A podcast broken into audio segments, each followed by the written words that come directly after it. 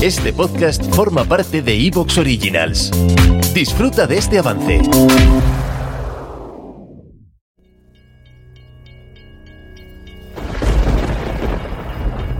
Dice una leyenda que hay un extraño tren que viaja los sábados a partir de la medianoche en el que se habla sobre lo paranormal y el misterio, habitado por seres que te helarán la sangre. Pocos son los valientes que se atreven a escuchar lo que en estos viejos vagones se habla. ¿Y tú? ¿Te atreves a reservar tu billete en el expreso de medianoche?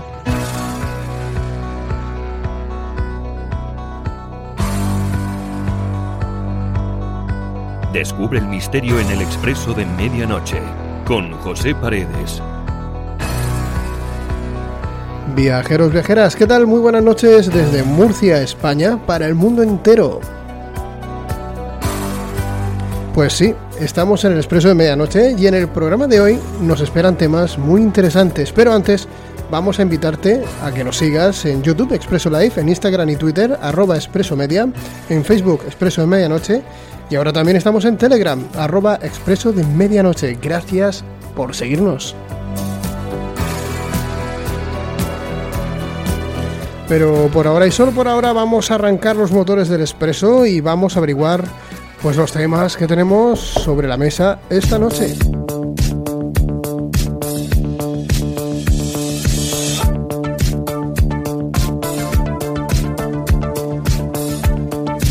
Viajeros, viajeras, pues sí, vamos a arrancar los motores del expreso como acabamos de decir porque tenemos temas sobre la mesa esta noche. Ya saben que esta noche nos visita Chema Galindo con un programa que se llama Tanguska 1908. ¿Fue realmente un meteorito? ¿Fueron los ovnis? ¿Qué ocurrió allí? Vamos a tener enseguida a Chema Galindo que nos va a sacar de dudas inmediatamente. Pero ya saben que a nosotros nos gusta saber y nos gusta conocer qué es lo que pensáis sobre la temática de esta noche y estamos recopilando ya historias reales de miedo. Pues muy sencillo, tienes si quieres dejarnos tu audio para que salgas en el programa y escucharte en, en las ondas, déjanos un mensaje al 600-088391. 600-088391. Si estás fuera de España, más 34, no te olvides. Y pues bueno, ya sabes que también tenemos un Twitter, eh, arroba miedo reales. Eh, también es otro medio para dejarnos el mensaje sobre historias reales de miedo. Ya sabéis que tenemos también una página web www.expresomedianoche.com. Tenéis todo el caldo de cultivo para mandarnos vuestros mensajes, claro.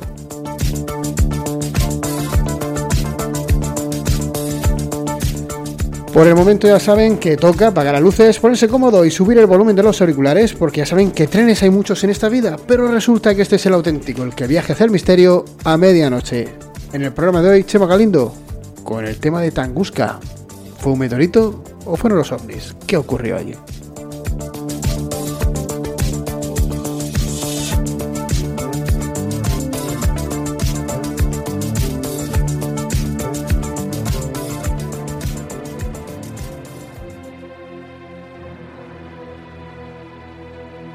Tema apasionante que desde luego da que pensar, porque... Aunque haya pasado más de un siglo. Sí, pero son cosas explicables. Pues, pues sí.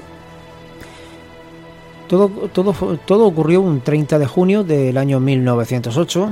Un objeto se desplazó sobre la parte central de Siberia a unos 7 kilómetros por segundo. Calentó el aire circundante a 16,6 millones de grados Celsius y apareció como una enorme bola de fuego, casi tan brillante como el sol, que pasó a través del cielo.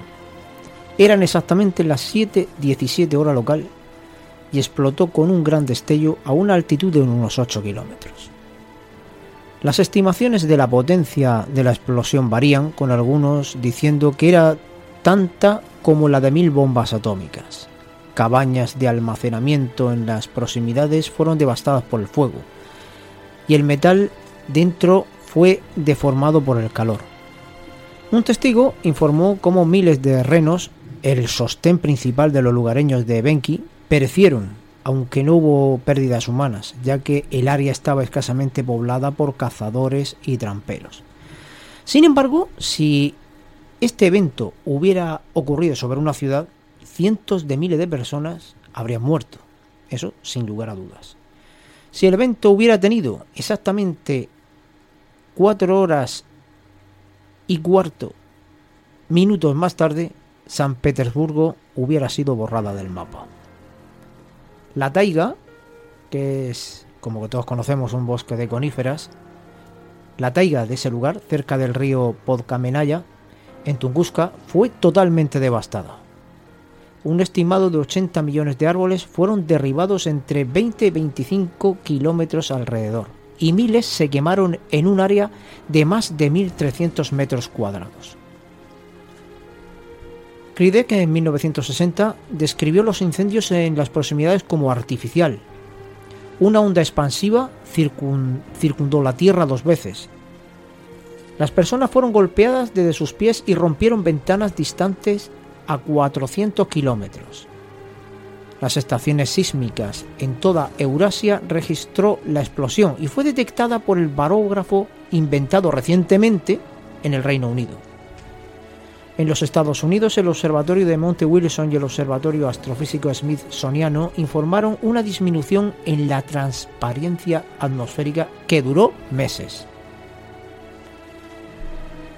Los informes detallados de los testigos oculares comenzaron a ser recogidos en fecha tardía como en el año 1959, como comenté anteriormente, cuando se realizaron entrevistas con muchos de los pueblos indígenas que habían estado a menos de 100 kilómetros de la explosión.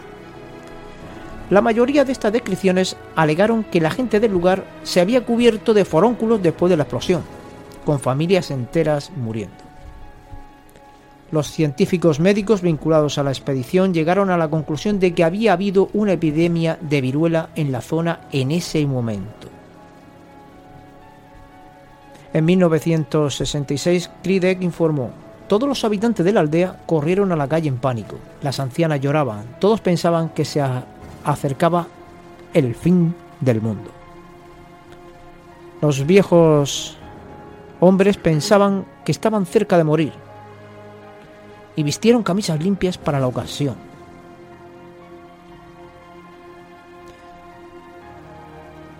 Sekride informó un ingeniero del tren dijo sentir una especie de vibración fuerte del aire.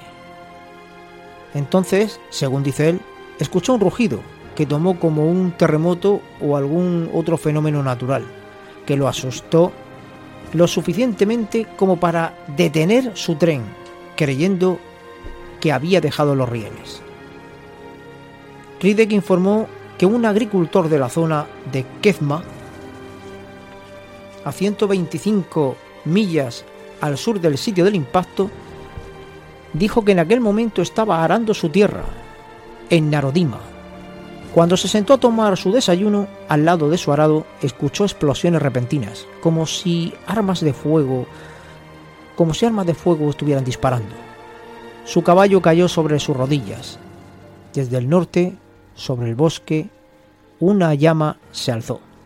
Él pensó que el enemigo estaba disparando, ya que en aquella época se hablaba ya de guerra.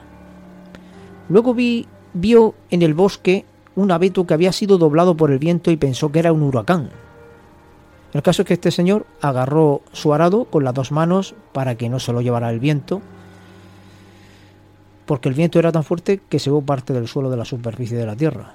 Y luego el huracán impulsó una pared de agua hasta el Angara, que lo vio todo claramente. Estamos hablando de testimonios de la gente que, en, el año 51 empezaron a, a describir. Pero lo describen como si fuera una bomba nuclear o algo así. Sí, sí, sí. Otro testimonio dice, a la hora del desayuno estaba sentado junto a la casa en el puesto comercial Banavara, 65 kilómetros al sur de la explosión.